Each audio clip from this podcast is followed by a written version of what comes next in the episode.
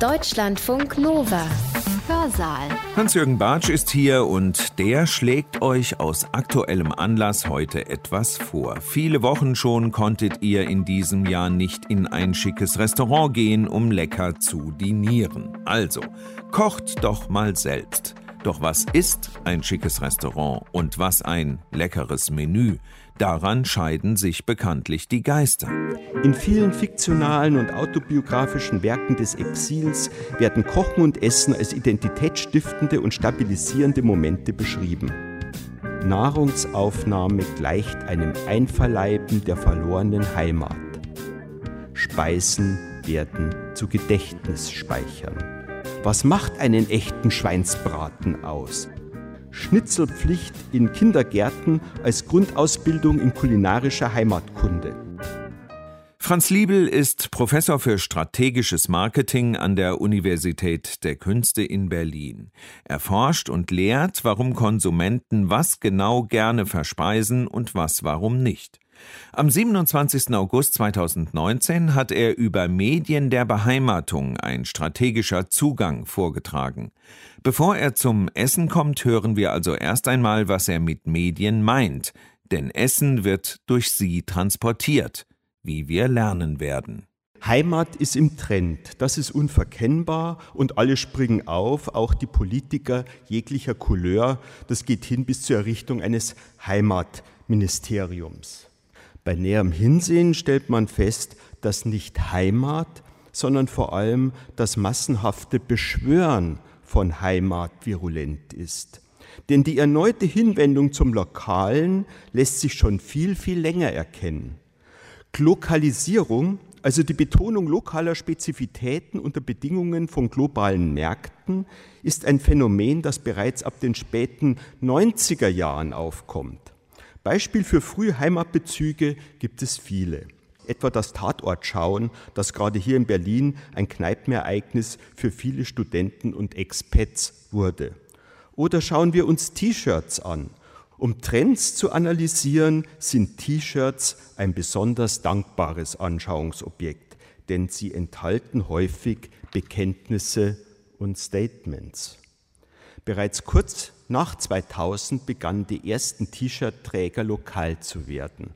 Nicht mehr Hamburg oder München stand auf den Bekenner-Shirts als Herkunfts- oder Wohnort, sondern Stadtbezirke wie St. Georg oder Giesing. Aber was interessiert mich als Betriebswirt und Strategen nun an Heimat und an Medien? Dass man damit werben und verkaufen kann? dann wären mit Medien vor allem technische Kommunikationsmedien gemeint. Das erschien mir allerdings dann doch ein bisschen eng. Für mich bedeutet Strategie vor allem sowohl die Zweckmäßigkeit als auch die Sinnhaftigkeit der Zielerreichung zu betrachten. Also nicht nur zu fragen, tun wir die Dinge richtig, sondern vor allem auch, was tun wir denn eigentlich und tun wir die richtigen Dinge. Strategie befasst sich also mit dem großen Ganzen. Das führt dann auch zu einem anderen Blick auf die Medien. Was genau ist die Funktion von Medien, wäre dann zu fragen. Und die Antwort heißt, sie stellen Verbindungen her, ermöglichen Beziehungen zwischen Akteuren oder Objekten, beziehungsweise ermöglichen sie einen Transfer, beispielsweise einen Transfer von Werten oder von Inhalten. Der Soziologe Niklas Luhmann hat von generalisierten Medien in sozialen Systemen gesprochen und meinte damit unter anderem so allgemeine Konzepte wie Macht und Geld.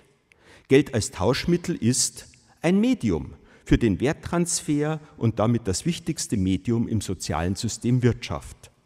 Solche Medien sorgen also dafür, dass das Funktionieren eines Systems sichergestellt ist. Strategisch kann man diese Vermittlungs- und Transferfunktion auch als logistische Funktion ansehen. Medien dienen also strategisch gesehen der Logistik. Diese Funktion ist auch sofort einleuchtend, wenn wir an das Medium Internet denken, über das digitalisierte Produkte den Kunden verfügbar gemacht werden. Der Download ist eine Logistik. Ja, ich komme jetzt zur Denkfigur Heimat und möchte einen strategischen Blick darauf werfen. Und wenn man davon spricht, müsste man eben einen strategischen Blick auch auf die Menschen, beziehungsweise in meinem Fall auf die Kunden werfen. Und dieser strategische Blick auf die Kunden und Konsumenten interessiert sich vor allem dafür, inwieweit eine Unterscheidungskraft zwischen konkurrierenden Angeboten existiert. Das heißt, ob die Kunden einen Unterschied wahrnehmen zwischen den Angeboten und ob sie diesen Unterschied auch irgendwie wertschätzen und würdigen. Denn wenn ein existierender Unterschied aus irgendwelchen Gründen nicht wahrgenommen wird oder der wahrgenommene Unterschied für einen Kunden gar nicht relevant ist, dann kann keine Unterscheidungskraft im Wettbewerb entstehen. Es ist demnach strategisch wichtig, was der Kunde wahrnimmt. Will man Kunden verstehen, muss man also fragen, was genau nimmt der Kunde wahr? Was erlebt der Kunde beim Kauf und später bei der Nutzung eines Angebots? Das Wahrnehmen und Erleben ist der Kern der sogenannten Experience Economy. Früher hat man diese Idee der Experience noch ziemlich naiv betrachtet. Man dachte, Experience hätte etwas mit großartigen Inszenierungen zu tun, mit Events oder mit ähnlichen Sahnehäubchen. Ich nenne nur das Stichwort Erlebnisgastronomie. Kennen Sie vielleicht auch Pomp, Duck and Circumstance das gerade neu eröffnete Unterwasserrestaurant im Süden von Norwegen. Mit der Experience ist es aber viel radikaler als diese komischen Beispiele für Erlebnisgastronomie. Denn jeder Kontakt und jeder Kaufakt wird durchlebt. Das heißt, auf eine bestimmte Weise wahrgenommen und erlebt. Frustrierend umständlich zu bedienende Geräte oder Smartphone-Apps liefern eben unter Umständen ziemlich einschneidende Nutzer-Experiences. Ebenso wie unfreundliche Callcenter-Mitarbeiter oder lange Wartezeiten bei einer Gerätereparatur, sofern die Geräte noch repariert werden. Und das hat natürlich Folgen für die Anbieter. Die drei amerikanischen Autoren Barry, Carbone und Heckel betonen, dass eine Experience quasi unvermeidlich ist. Customers always have an experience, good, bad or indifferent, whenever they purchase a product or a service from a company. Die Experience, also das Erleben, ist daher zur zentralen Betrachtungsebene von Strategen geworden. Das geht auch sehr gut konform mit neueren Entwicklungen der Wahrnehmungsphilosophie.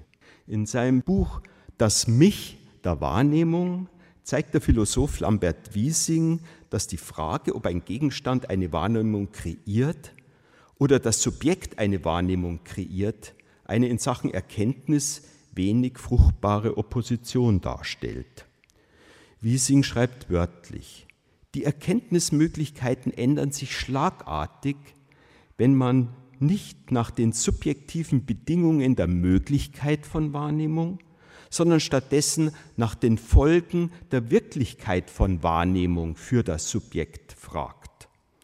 Genau das tut auch der Stratege, wenn er versucht, die Erlebenssphäre eines Kunden zu verstehen und die Folgen, die daraus für den Kunden und das Unternehmen resultieren. Denn nicht die Genese von Wahrnehmung, sondern nur die Folgen von Wahrnehmung interessieren. Nicht die Frage, was steckt ein Subjekt in die Wahrnehmung, sondern was steckt für das Subjekt in der Wahrnehmung, bewegt Wiesing und uns Strategen. Ein strategischer Zugang zur Heimat müsste demnach darauf abheben, was als Heimat erlebt wird. Also nicht definieren, was Heimat ist oder es gar definitorisch setzen, wie es in politischen Zusammenhängen oftmals passiert. Sondern interessant ist die Wahrnehmung, die gemäß Wiesing als ein und dieselbe Operation dann beides kreiert also sowohl die Heimat als auch den Beheimateten. Das führt im Kern zu einer veränderten Schlüsselfrage, die dann nicht mehr heißt, was ist Heimat, sondern wann ist Heimat. Damit ist die strategische Frage nach den Medien der Beheimatung umrissen, nämlich welche Medien transportieren etwas, das im Ergebnis einem Erleben von Heimat dient, also zu einer Beheimatung führt. Dabei lässt sich noch eine letzte hilfreiche Unterscheidung der Beheimatungserfahrung treffen, nämlich dass Heimat einerseits herkunftsbezogen verstanden werden kann, andererseits hinkunftsbezogen bzw. ankunftsbezogen. Letzteres wäre dann quasi eine neue Heimat, die man sich woanders erst schaffen muss. Während das erste, also die Herkunftsbezogenheit, maßgeblich auf Erinnerungen und Vergangenes abhebt, geht es beim zweiten, bei der hinkunftsbezogenen Heimat, eher um das Erleben des Gegenwärtigen oder um Erwartungen im Hinblick auf die Zukunft. Ja, welche Medien lohnt es jetzt hier, herkunfts- und hinkunftsbezogen nun zu betrachten? Die Frankfurter Allgemeine Zeitung vom 27. März 2019 berichtet über eine Fernsehsendung zum Thema Heimat, nämlich ein Gespräch zwischen Fußballtrainer Jürgen Klinsmann und dem baden-württembergischen Ministerpräsidenten Kretschmann. Kretschmann sagt dort wörtlich, wenn ich nach Kalifornien komme und jemand sagt, die wo, fühle ich mich so sehr zu Hause. Der Dialekt zu Kretschmann sei daher ein mobiler Quell von Heimat. Man könnte auch sagen, Dialekt ist ein Transportmedium von Beheimatungserfahrung. Das deutet jetzt ungefähr an, wo unsere Reise hingeht. Wenn wir also von Medien als Transferinstanzen sprechen, stehen diesen Medien die Wahrnehmungssubjekte mit ihren sinnlichen Kanälen gegenüber. Und mutmaßlich kann über die ganz unterschiedlichsten Kanäle eine Beheimatungserfahrung kreiert werden. Wir wären also nicht gut beraten, uns auf das zu beschränken, was so landläufig als die Medien bezeichnet wird. Möglicherweise sind Radio, Fernsehen, Plakate, Zeitschriften oder ans Internet angeschlossene Bildschirme gar nicht die wirklich interessanten Medien. Denn dann würden wir uns doch allzu sehr und völlig ohne Not auf Hören und Sehen beschränken. Mein Zugang heute ist ein anderer. Ich möchte mich zunächst den sogenannten niederen Sinnen zuwenden, und zwar insbesondere dem Schmecken als sinnlichem Kanal und damit dem Medium Kulinarik. Fragt man nämlich Expats und Exilanten, was ihnen in der Fremde am meisten fehlt, bekommt man häufig kulinarische Verlustmeldungen. Bestimmte Gerichte also oder bestimmte Nahrungsmittel, die einem schmerzlich fehlen. Ähnlich formulieren es die Kuratoren der Ausstellung Küche der Erinnerung, Essen und Exil des Literaturhauses Wien. Ich zitiere aus dem Vorwort des Katalogs. In vielen fiktionalen und autobiografischen Werken des Exils werden Kochen und Essen als identitätsstiftende und stabilisierende Momente beschrieben. Sie symbolisieren die Zugehörigkeit zu einer bestimmten Gruppe, politisch, religiös, sozial, geografisch familiär. Speisen und ihre Zubereitung durch eine bestimmte Person können Emotionen und Erinnerungen an eine Vergangenheit vor der Vertreibung wachrufen. Und meist sind es gute. But in the privacy of our own homes, how we love to hear the magic words Gugelhupf, Palatschinken, Zuckerln, erinnert sich Renate Yates, Tochter der Textilkünstlerin Fritzi Raubitschek an ihre ersten Jahre im australischen Exil. Die Kuratoren fassen es wie folgt zusammen. Nahrungsaufnahme gleicht einem Einverleiben der verlorenen Heimat. Speisen werden zu Gedächtnisspeichern. Das betrifft nicht nur Erinnerungen an länger zurückliegende und vielleicht sentimental gefilterte Erinnerungen, sondern auch Heimweh durch akuten Entzug angesichts der Nichtverfügbarkeit von liebgewonnenen und wichtigen Produkten. Neulich machte ich folgende Beobachtung an der Handgepäckskontrolle des Flughafens Graz. Ein Einheimischer versucht, ein großes Glas Meerrettich, so ungefähr mindestens einen halben Liter, an Bord einer Lufthansa-Maschine zu nehmen. Genauer gesagt, ein Glas mit handgeriebenem Kren. Es entspinnt sich ein Dialog mit dem Security-Personal, der sich erstens darum dreht, ob die Glasgröße von mehr als einem halben Liter von den Sicherheitsbestimmungen gedeckt ist. Und zweitens, wozu man überhaupt Meerrettich aus der Steiermark in so einer Menge mit nach Deutschland nehmen muss. Der Steiermärker erklärt, dass er seit Jahren in Bremen lebt und das Meerrettichzeug dort völlig ungenießbar sei. Man beachte den Unterschied Meerrettich gegen Krähen. Darüber hinaus zeigt er sich gut informiert, was die Feinheiten der Brüsseler Luftsicherheitsbestimmungen angeht. Die Späne eines handgeriebenen Krähens zählen sicherheitstechnisch nämlich nicht als Flüssigkeit oder Gel und können daher auch in größeren Gläsern mitgenommen werden. Dagegen wird die matschige Industrieware im Glas wie Shampoo, Zahnpasta oder Hautcreme behandelt. Zu Recht, wie er findet. Unterstützt wird das im Übrigen auch von den europäischen Behörden, die der Spezialität namens steirischer Krähen den Status einer gesetzlich geschützten Herkunftsangabe zugestehen.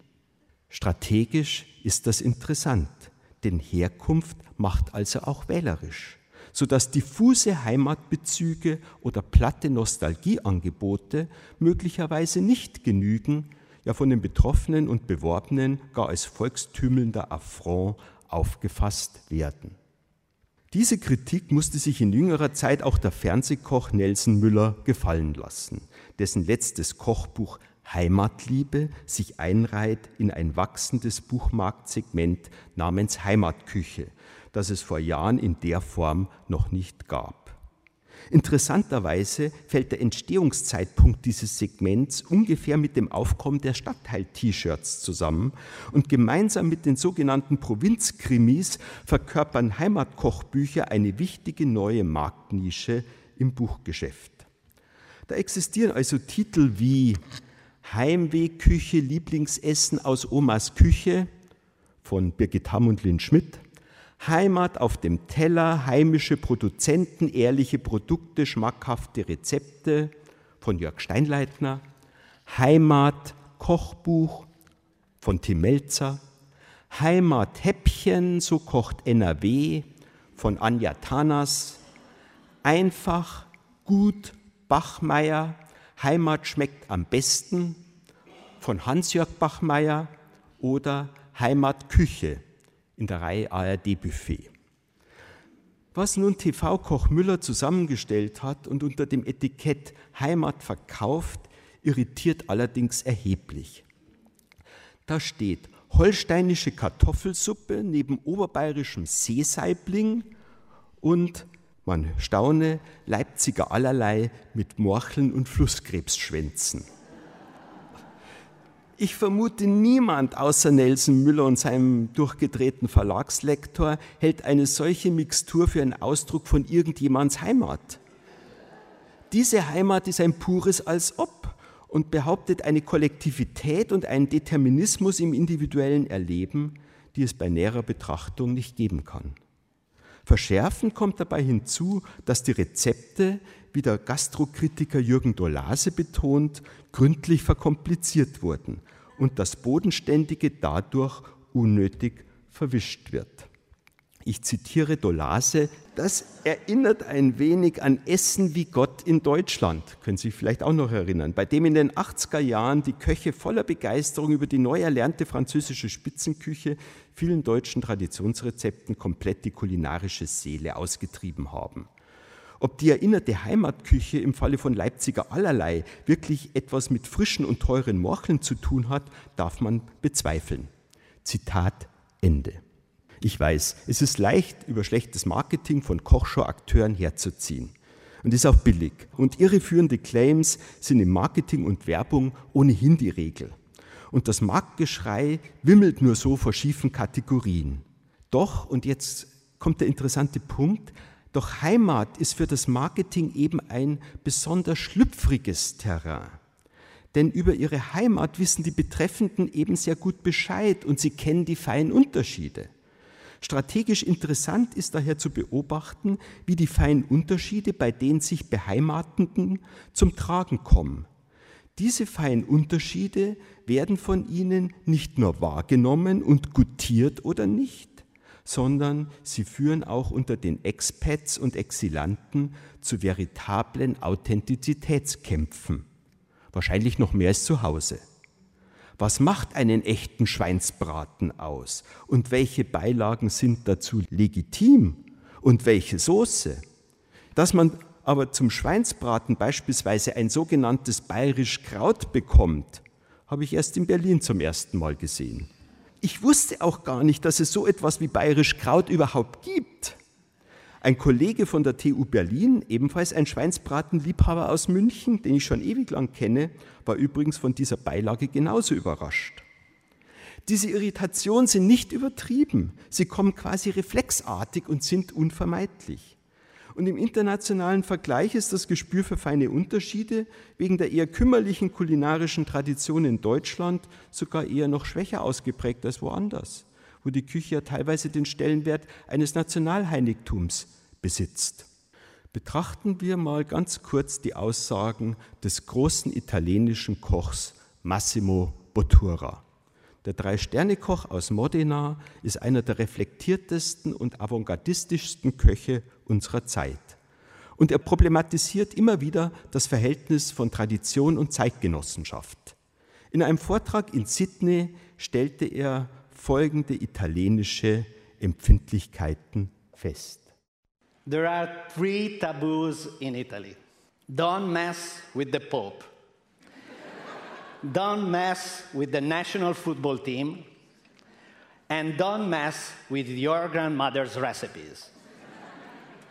Ja, ja, nicht Omas Rezepte in irgendeiner Form durcheinander bringen.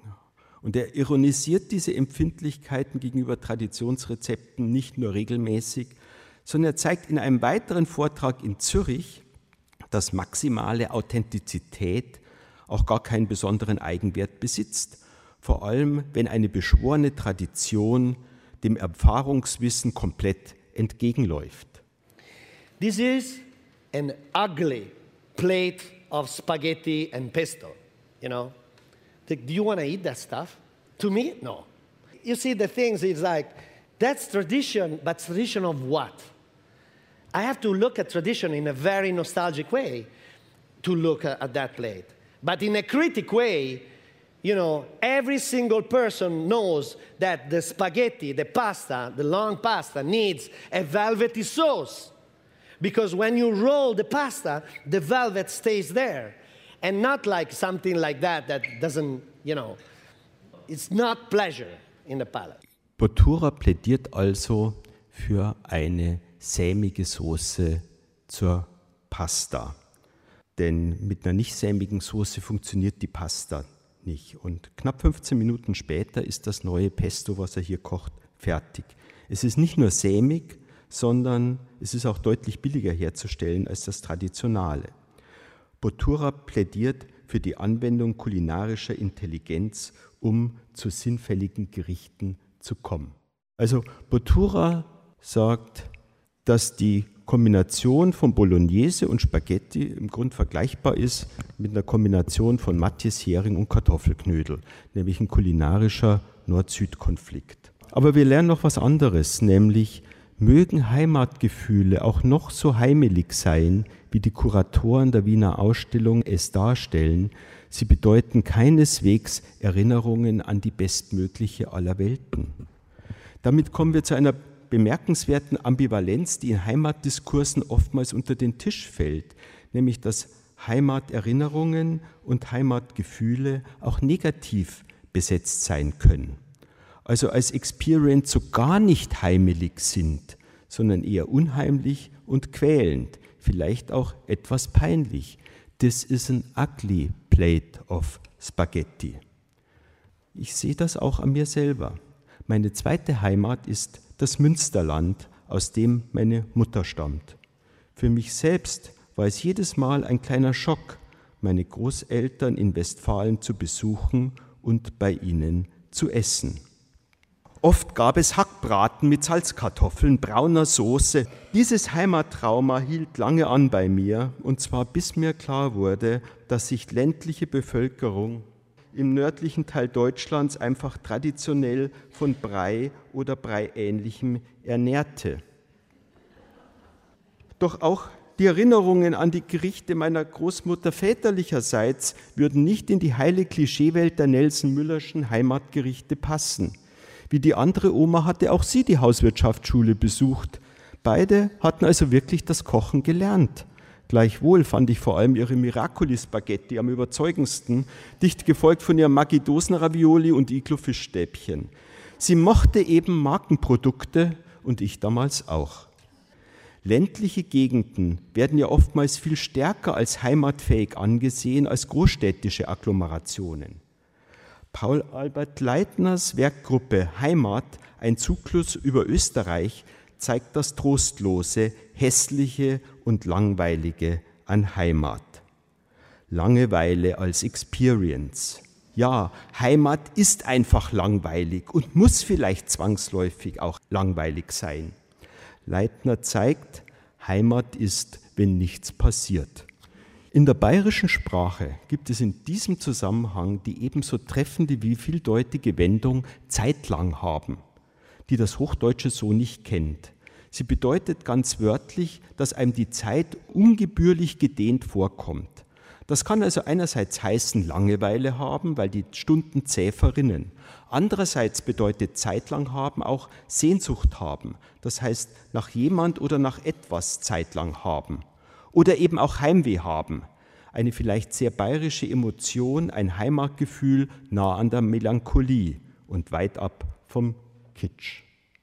Mit diesem Exkurs möchte ich die Heimat-Experience, die über das Medium der Kulinarik auf die Herkunft referiert, abschließen und mich nun der kulinarischen Hinkunft widmen, also die neue Heimat.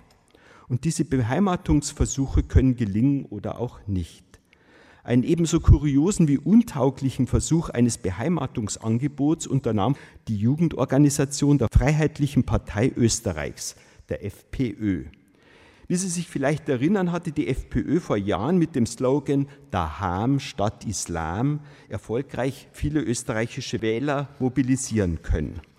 Aufgeschreckt durch den Schweinefleischverzicht in einigen deutschen Kindergärten forderte die junge Strache-Hofer-Gefolgschaft nun eine Art Schnitzelpflicht in Kindergärten als Grundausbildung in kulinarischer Heimatkunde. Doch auch hier hatte man die Rechnung ohne die feinen Unterschiede gemacht, die in Heimatkontexten wichtig sind. Diese feinen Unterschiede sorgten schließlich dafür, dass die Forderung nach Zwangsbeheimatung, insbesondere von Muslims, gnadenlos auf ihre Urheber zurückfiel. Und zwar sogar mehrfach. Denn erstens ist eben nur die Touristen-Billigware des Wiener Schnitzels aus Schweinefleisch. Und zweitens wählten die Gestalter des Plakats ein Stockfoto aus, das panierten Fisch und gar kein Wiener Schnitzel zeigt. Von der unösterreichischen Beilage Pommes frites mal ganz zu schweigen. Eine zielführende Beheimatung sieht also anders aus. Aus strategischer Sicht stellt sich angesichts dieses Fallbeispiels die Frage, ob Beheimatungsangebote, die auf Hinkunft zielen, überhaupt gut beraten sind, mit Klischees zu operieren. Ich habe da meine Zweifel, wenn man sich die aktuell interessantesten und erfolgreichen Beispiele für avancierte Regionalküche hier in Deutschland ansieht. Dort werden nämlich ganz andere Strategien verfolgt als bei dem diffusen Heimatkitsch von Fernsehkoch Nelson Müller. Die erste kulinarische Strategie nenne ich Diskursküche. Sie wird seit einigen Jahren praktiziert im Berliner Restaurant Nobelhart und Schmutzig. Unter dem Slogan Brutal regional trat das Restaurant mit dem Anspruch an, Spitzenküche zu kreieren, dabei aber die Ingredienzien ausschließlich von Erzeugern aus dem nahen Umland zu beziehen. Was in der Konsequenz auch heißt, auf traditionell in Spitzenrestaurants genutzte Produkte wie Atlantikfisch oder Meereskrustentiere, aber auch Olivenöl, Zitronen und Pfeffer komplett zu verzichten. Stattdessen werden gemeinsam mit den Erzeugern vor Ort existierende Produkte im Dienste des Geschmacks weiter optimiert. Regionalküche so verstanden heißt dann eben nicht zwangsläufig Eisbein mit Sauerkraut oder Berliner Leber, sondern Blutwurst, Petersilie, Radieschen. Genauer Berliner Blutwurst mit Brandenburger Radieschen und einer Creme aus Brandenburger Petersilie. Und das schmeckt dann schon deutlich anders als das, was man bisher in dieser Stadt oder auch sonst wo in der Republik an Blutwurstvarianten bekommen hat. Das Interessante an diesem Gericht und am ganzen Küchenstil des Nobelhart und Schmutzig besteht grob gesagt darin, dass scheinbar vertraute Dinge und ihre Kombination erst einmal völlig andersartig, ja beinahe fremdartig schmecken. Berlin und sein Umland wird zu einem kulinarischen Biotop gemacht, und auf sein Avantgarde-Potenzial hin ausgelotet. Ähnlich wie beim Wein, wo das mittlerweile völlig normal erscheint, könnte man auch vom Geschmack eines Terroirs sprechen. Der Diskursteller ist also nicht in irgendwelche nostalgischen Geschichten über die Stadt und ihre Bewohner verstrickt, sondern verkörpert viel eher ein avantgardistisches, präzedenzfreies Gegenmodell. Das Gegenmodell zur gut bürgerlichen deutschen Küche mit ihrem Hang zum Brei. So ist der Blutwurstteller auch kein Blut- und Bodenteller oder nostalgisch, sondern er verkörpert stattdessen einen Diskursbeitrag, wie wir uns in Zukunft ernähren könnten.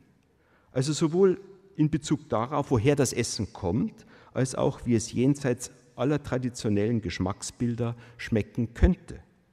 Dieser Terroirbezug kann zum einen identifikationsstiftend sein für diejenigen, die hier ankommen und mit dem nostalgischen Referenzsystem nichts anzufangen wissen. Er verträgt aber auch eine Deutung als Exotismus und fängt diejenigen beheimatend ein, die sonst nach immer abseitigeren Länderküchen suchen. Im strategischen Marketing wird eine solche Mehrdeutigkeit auch als interpretative Flexibilität bzw. als Paradesens bezeichnet. Die Angelsachsen besitzen dafür eine schöne Wendung namens means different things to different people. Es ist also kein fauler Kompromiss, sondern man schlägt sozusagen zwei Fliegen mit einer Klappe. Der Terroirbezug zahlt sich zudem für das Restaurant aus da das kulinarische Biotop Berlin anderswo nicht kopiert werden kann. Auch nicht in den kulinarischen Hochburgen des Gastro-Jet-Set wie Paris, Kopenhagen oder Bayersbronn. Der Stratege nennt das Spezifität der lokalen Ressourcen, welche einen schwer kopierbaren Wettbewerbsvorteil kreieren. Diese Alleinstellung hat dazu geführt, dass das Nobelhart und Schmutzig nunmehr in der Liste der weltbesten Restaurants auftaucht und in dieser Liste beständig nach oben klettert. Denn es hat einen Repertoirewert, nach Berlin zu fahren und dort etwas zu essen, was man woanders so nicht bekommt.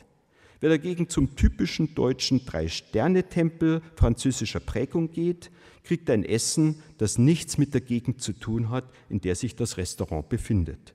Da gibt es dann typischerweise Bretagne-Hummer, Mittelmeeroktopus, norwegische Jakobsmuscheln und Perigord-Trüffel. Mit anderen Worten etwas, das man genauso gut auch in London, Paris, New York oder Tokio bekommen hätte. Wahrscheinlich auch besser.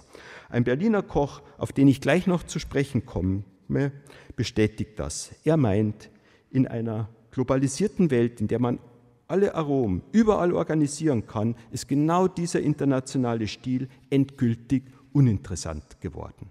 Dagegen gibt es in London, Paris oder Tokio eben nicht den weißen Perleberger Spargel von Rainer Guhl, ein Landwirt, der in Brandenburg ohne Folie und Chemie arbeitet und ausschließlich Mist verwendet. Und wo man sich nach dem Spargelgericht im Nobelhart und Schmutzig fragt, warum man jemals wieder anderen weißen Spargel essen sollte. Ein echtes Schlüsselerlebnis also, bei dem die Welt nachher nicht mehr so ist, wie sie vorher war. Das führt zu einem wesentlichen Unterschied, den ich als Hypothese formulieren möchte. Diese Hypothese lautet, während die Herkunftsbeheimatung mit der Adressierung von Erinnerungen und vorgeprägten Präferenzen zu tun hat, basiert die Hinkunftsbeheimatung auf Schlüsselerlebnissen und der damit einhergehenden Veränderung von Präferenzen. Ein Stratege würde vielleicht etwas hochgesprochen von einer Experience-Innovation sprechen. Die deutsche Philosophie, insbesondere Hans-Georg Gadamer, kennt dafür einen bescheideneren, aber gleichwohl angemessenen Begriff, nämlich den der Erfahrung. Ich zitiere Gadamer. Dieser Prozess der Erfahrung nämlich ist ein wesentlich negativer. Er ist nicht einfach als die bruchlose Herausbildung typischer Allgemeinheiten zu beschreiben. Diese Herausbildung geschieht vielmehr dadurch, dass ständig falsche Verallgemeinerungen durch Erfahrung widerlegt, für typisch Gehaltenes gleichsam enttypisiert wird. Wenn wir an einem Gegenstand eine Erfahrung machen, so heißt das, dass wir die Dinge bisher nicht richtig gesehen haben und nun besser wissen, wie es damit steht. Die Negativität der Erfahrung hat also einen eigentümlich produktiven Sinn. Sie ist nicht einfach eine Täuschung, die durchschaut wird und insofern eine Berichtigung, sondern ein weitgreifendes Wissen, das erworben wird. Es kann also nicht ein beliebig aufgelesener Gegenstand sein, an dem man eine Erfahrung macht, sondern er muss so sein, dass man an ihm ein besseres Wissen nicht nur über ihn, sondern über das, was man vorher zu wissen meinte, also über ein allgemeines gewinnt. Und das, so meine These, hat das Potenzial für eine neue Beheimatung. Eigentlich praktiziert das Nobelhart und Schmutzig für Deutschland und Berlin genau das, was wir vorher bei Massimo Bottura als kulinarische Evolution einer Regionalküche postuliert gefunden haben. Das heißt, die Heimat von ihrem nostalgischen Anstrich zu befreien und einen Ortsbezug zu betonen und das Potenzial des Ortes auf eine höhere Ebene zu bringen. Ein solches Ergebnis erzielt in ähnlich überzeugender Weise auch noch ein weiteres Berliner Restaurant, das dabei gleichwohl eine deutlich andere kulinarische Strategie anwendet. Diese zweite kulinarische Strategie nenne ich die Strategie der Biografieküche. Sie stammt von dem Österreicher Sebastian Frank, Inhaber des Restaurants Horvath am Paulinke-Ufer. Auch sein Ansatz geht von einer bewussten Beschränkung aus und trägt den Claim Kreativität durch Zensur. Die Beschränkung von Sebastian Frank fokussiert dabei auf die eigene kulinarische Biografie und die kulinarischen Ressourcen, die er in seiner niederösterreichischen Heimat in Mödling im Süden von Wien vorfand. Eine ländliche und sowieso keine wohlhabende Gegend. Weswegen die Zensur im Werk von Sebastian Frank sich auch gegen die Verwendung von Luxusingredienzien wendet. Also gegen all das, was ich gerade eben als die Insignien einer französisch geprägten Sterneküche aufgelistet habe.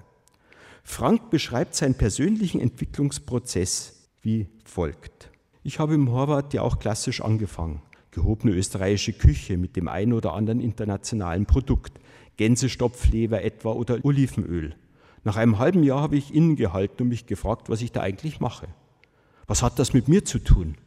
Heute würde ich sagen, ich kann gar nicht mehr anders kochen als radikal aus meiner Biografie heraus. Was dabei herauskommt, hat mit den üblichen austriakischen Beheimatungsklischees aller Wiener Schnitzel und Kaiserschmarrn nichts zu tun. In der Generalisierung von solchen typischen Gerichten liegt eben auch die Gefahr ihrer Banalisierung, was dann keine Beheimatung mehr herzustellen vermag. Und zwar weder in Bezug auf die Herkunft, denn diese Gerichte erzählen nichts mehr, noch in Bezug auf die Hinkunft, denn sie erlauben auch keine Erfahrung, aus der eine neue Heimat entstehen könnte. Frank sagt im Interview, umso mehr man herunterbricht von der österreichischen Küche auf eine regionale Küche und am Ende auf eine, nämlich meine Person, umso unmittelbarer kann diese Erfahrung werden. Worin besteht nun diese Erfahrung? Diese Erfahrung ist zunächst eine analytische. Sebastian Franks Gerichte sind im Kern Ergebnis einer aromatischen Spurensicherung, wie ich es nennen würde. Der Gastrokritiker Jürgen Dolase, der schreibt in diesem Artikel in der FAZ, es ist die konsequente Nutzung aller Dinge, die bei der Herstellung von Essen anfallen. Jeder Soßenrest, das Bratfett, das Kochwasser, das Einweichwasser, alles hat Aromen abbekommen, die man einfach nicht wegwirft. Zitat Ende. In den Horvath-Gerichten werden einem diese Versatzstücke und Spuren bewusst gemacht und dann in ebenso freier Weise neu verwendet und kombiniert. Die Spurensicherung und das Recycling der Aromen führen zu einer Art von abstrakter Küche. Als idealtypisches Beispiel möchte ich ein Gericht namens Schneenockerl, Selch, Wurzelgemüse anführen, das sich so sicher noch nie auf eine österreichische Speisekarte verirrt hat. Denn Schneenockern sind typischerweise Bestandteil von Nachspeisen. Nicht so die Schneenockal, Selch, Wurzelgemüse im Horvath. Von diesem Gericht schwärmt Gastrokritiker Jürgen Dolase in der FAZ. Die Eischneenocke wurde in Selchsuppe pochiert und entpuppt sich als eine Art entmaterialisiertes Aroma. Zitat Ende. Was wir außer den beiden Schneenockhallen noch auf dem Teller sehen, ist in der Mitte eine Creme aus Sellerie, Schalotte und Forelle, einen eingelegten und danach gebratenen Grünkohlstängel und auf den beiden Nockhallen ein mildes Röstzwiebelgewürz. Das Ganze schwimmt in einem Wurzelgemüsesud, den man durchaus mit einem Tafelspitz in Verbindung bringen kann. Der Sud wurde angereichert mit Liebstöckelöl. Das Ergebnis ist wieder eine Paradessenz, also die Verbindung von scheinbar Unvereinbarem, hier von Leichtigkeit und Deftigkeit, kurz ein echtes Schlüsselerlebnis. Wir Strategen wissen aus vielen Beispielen, durch derartige Schlüsselerlebnisse werden Konsumenten neue Welten erschlossen, die sie sich aneignen können und die neue Standards in einer Konsumbiografie setzen. Eine neue kulinarische Heimat also, wenn der Esser dafür empfänglich ist. Aber gleichzeitig scheint das auch als herkunftsbezogene Beheimatung zu funktionieren. Denn in Wien habe ich schon Einheimische getroffen, die regelmäßig nach Berlin fahren, um hier die Zukunft der eigenen Heimatküche zu erleben. Zum Abschluss des kulinarischen Kapitels möchte ich auf eines hinweisen. Es ist, wie bereits angedeutet, nie sicher, ob die Beheimatungsangebote auch tatsächlich funktionieren. Schon Gerhard Schulze, Soziologe und Autor des berühmten Buches Die Erlebnisgesellschaft, hat betont, dass Erlebnisangebote als solche grundsätzlich riskant sind. Denn die angestrebten psychophysischen Zustände lassen sich nicht in beliebiger Weise willentlich herbeiführen selbst wenn man das selber gerne möchte. Das besagte Risiko gilt im Übrigen nicht nur für die hinkunftsbezogene, sondern auch für die herkunftsbezogenen Beheimatungsversuche. Die Wiener Ausstellung über Essen und Exil zeigt anrührende Versuche, dem Exil die kulinarische Heimat abzutrotzen, was aber nicht immer und dann auch nur partiell gelingt. Eine Familie landete beispielsweise in Shanghai, fand aber kein Kalb für ihr Wiener Schnitzel, stattdessen aber ein Thunfischsteak. Das wurde paniert, ausgebacken und klassisch mit Erdäpfel und Gurkensalat serviert. Auch eine solche Selbstsuggestion hat natürlich ihre Grenzen, wie Tobias Rüther in der Frankfurter Allgemeinen Sonntagszeitung mit Blick auf dieses Beispiel zeigt. Er schreibt über seinen Selbstversuch um in aller Demut und ohne Anmaßung eine Ahnung davon zu bekommen, was dabei herauskommt, wenn man etwas paniert, das man eigentlich nicht paniert, haben wir ein Rindersteak in Ei und Semmelbrösel gewendet und ausgebacken. Es schmeckte reich und warm, das Fleisch war saftig und blieb rosa, aber irgendwie war dieses namenlose Gericht gleichzeitig zu viel und zu wenig. Es nahm sich gegenseitig etwas und doch wurde es mehr aber so ganz wurde es nicht. Dazu möchte ich besserwisserisch ergänzen, das Standardwerk Wiener Küche von Olga und Adolf Hess aus dem Jahr 1912 kennt durchaus ein solches Paniergericht, das sich gebackener Rostbraten nennt. Tobias Rüthers Beschreibungen machen aber, wie ich finde, ziemlich eindrucksvoll deutlich, warum sich dieses Rezept auf Dauer nicht bewährt hat und von den Speiseplänen letzten Endes verschwunden ist.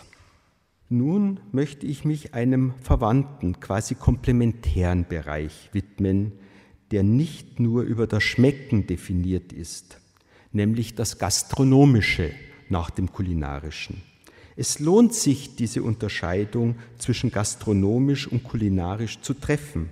Und, wie Sie vielleicht gemerkt haben, habe ich bisher die gastronomischen Phänomene weitestgehend aus den kulinarischen ausgeklammert. Zwar überlappen sich beide oftmals nicht unbeträchtlich, wie die beiden Restaurantbeispiele auch schon gezeigt haben, aber im Gegensatz zum kulinarischen, das sich auf das Zubereiten und Schmecken von Lebensmitteln bzw. Gerichten fokussiert, adressiert das Gastronomische darüber hinaus Fragen vor allem der organisatorischen, sozialen und wirtschaftlichen Formatierung und Kontextualisierung. Betriebswirtschaftlich gesprochen handelt es sich also um Essen als Dienstleistung und als Geschäftsmodell.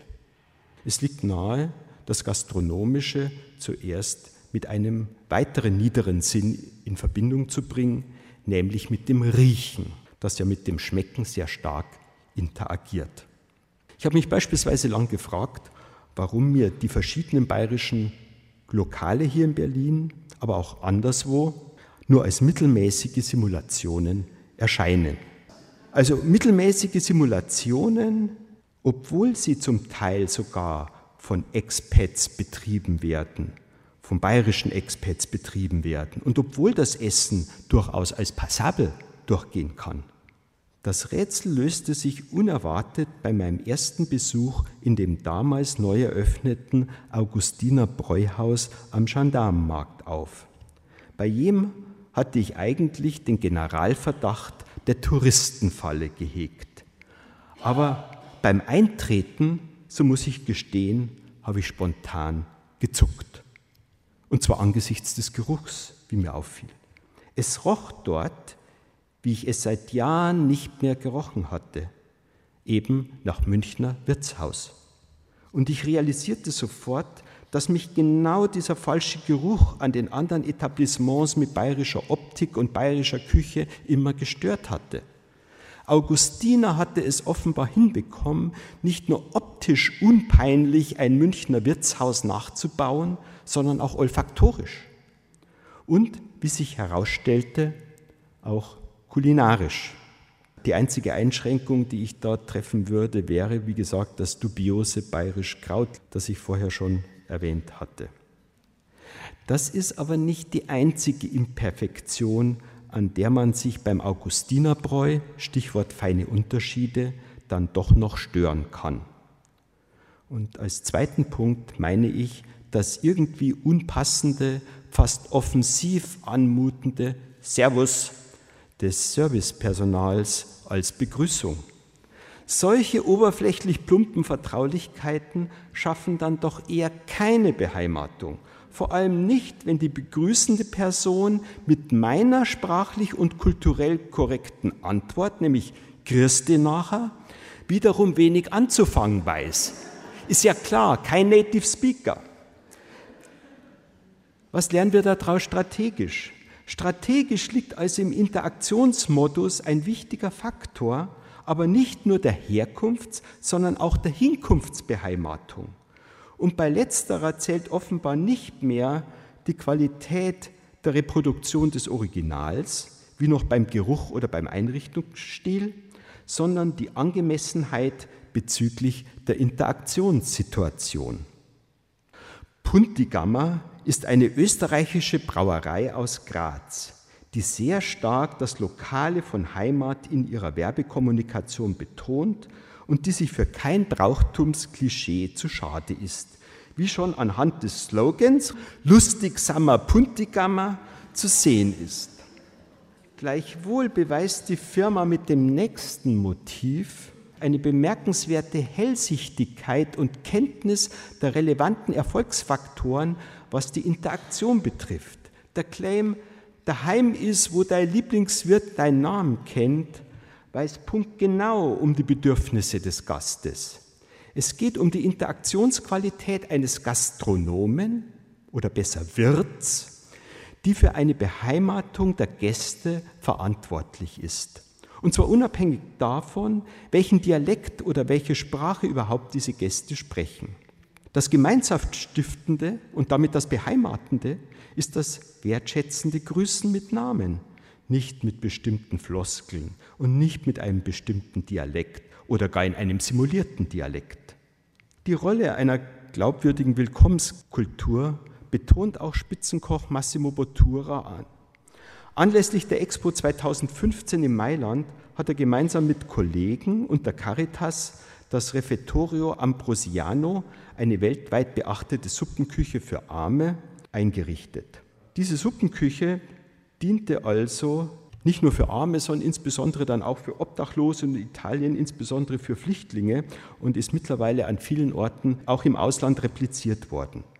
Ziel war es dabei, nicht nur irgendwie Bedürftige satt zu bekommen, sondern dafür auch eine würdevolle Form zu finden. Das beinhaltet nicht nur, dass die kulinarische Seite sehr viel höheren Standards genügt, was im Übrigen mehr eine Frage des Know-hows als eine Frage der finanziellen Mittel ist, sondern es bedeutet auch für eine ansprechende Ästhetik des Speisesaals zu sorgen. Und es bedeutet, die Nutzer zu bedienen. Botura sagt nur, die Idee, diese Obdachlosen und die Bedürftigen in diesem Speisesaal zu bedienen, hat im Grunde komplett das Konzept und die Idee von so einer Suppenküche verändert. Es hat im Grunde da draußen eine ganz andere Institution gemacht, als es früher war. Und er hat es geschafft, die, die sich ohnehin freiwillig dazu gemeldet hatten, dazu zu gewinnen, jetzt in einer Art Service-Schnellkurs den Serviceteil zu übernehmen. Das heißt also, wenn man das betrachtet aus der Vogelperspektive, hat die Gastronomie insgesamt eine zweifache und auch paradoxe Aufgabe, nämlich zum einen das Adressieren von spezifischen Fremdheits- und Exotismusbedürfnissen und zum anderen einen klaren Fokus auf Beheimatung. Der Gleichklang bringt es dabei an den Tag. Im Wirtshaus ist man österreichisch offenbar Wirtshaus, wie diese in Österreich häufig vorkommende Gaststättenbenennung zeigt. Mit diesen Beispielen möchte ich den Bereich der Gastronomie als Quelle von Beheimatungserfahrungen der Herkunft und der Hinkunft abschließen. Da die Zeit schon fortgeschritten ist, möchte ich zum Ende meines Vortrags noch ganz, ganz kurz andere Möglichkeiten und Transfermechanismen skizzieren. Etwa die Topographie, was ich ein sehr interessantes Beheimatungsmedium finde. Sie ist deshalb interessant, weil sie gleich mehrere Wahrnehmungskanäle nutzt und Heimat eben auf unterschiedlichen Ebenen adressiert. Die Idee dabei ist, wenn man sich also schon anderswo aufhalten muss und auswandern muss, dann zumindest an dem ähnlichst möglichen Ort. So die Idee. Diese Auswanderungs- und Ähnlichkeitsstrategie verfolgten 1845 Schweizer Auswanderer aus der Gemeinde Glarus im gleichnamigen Kanton. Sie untersuchten Nordamerika daraufhin, welches Gebiet der Topographie ihres Heimatorts am nächsten kommt.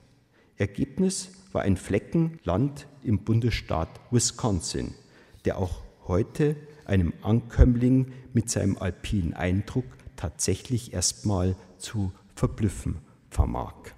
Erst dann entdeckt man feine Unterschiede und beginnt nach und nach zu realisieren, ich bin hier doch nicht in Europa. Gleichwohl war das Käsefondue dort erstaunlich akzeptabel. Und schlussendlich möchte ich eine These nennen, die im Zeitalter der Digitalisierung und der Digital Natives natürlich unmittelbar nahe liegt und die in der letzten Ausgabe der Zeitschrift Kursbuch auch mehrfach vertreten wird. Nämlich, dass im 21. Jahrhundert das Internet für viele Menschen eine Heimat oder gar die Heimat darstellt. Mit dem von mir gerade benutzten Experience-Instrumentarium würde ich grob gesagt die folgende Ferndiagnose stellen. Die heißt, wenn man davon ausgeht, dass es in der Heimat Leute gibt, die mehr über mich wissen, als mir eigentlich lieb ist, könnte das Internet durchaus eine solche Heimat-Experience vermitteln. Das würde ich aber eher unter die zwiespältigen Beheimatungserfahrungen einsortieren. Totalüberwachung statt Kochkunst, das wäre dann wirklich ein neues Thema. Zielgruppen ändern sich, Konsumenten sind schwer zu verstehen. Professor Franz Liebel von der Universität der Künste entführte uns in die Kulinarik und in die Antwort auf die Frage, auf welchen Wegen kommt sie zustande. Den Vortrag, den ihr soeben hören konntet, hat uns die Berliner Akademie für weiterbildende Studien zur Verfügung gestellt von ihrer Sommeruni 2019. Diesmal unter dem Oberthema kultureller Austausch und Heimat, was Künste zu Identitäten beitragen. Deutschlandfunk Nova. Hörsaal. Samstag und Sonntag um 18 Uhr. Mehr auf deutschlandfunknova.de.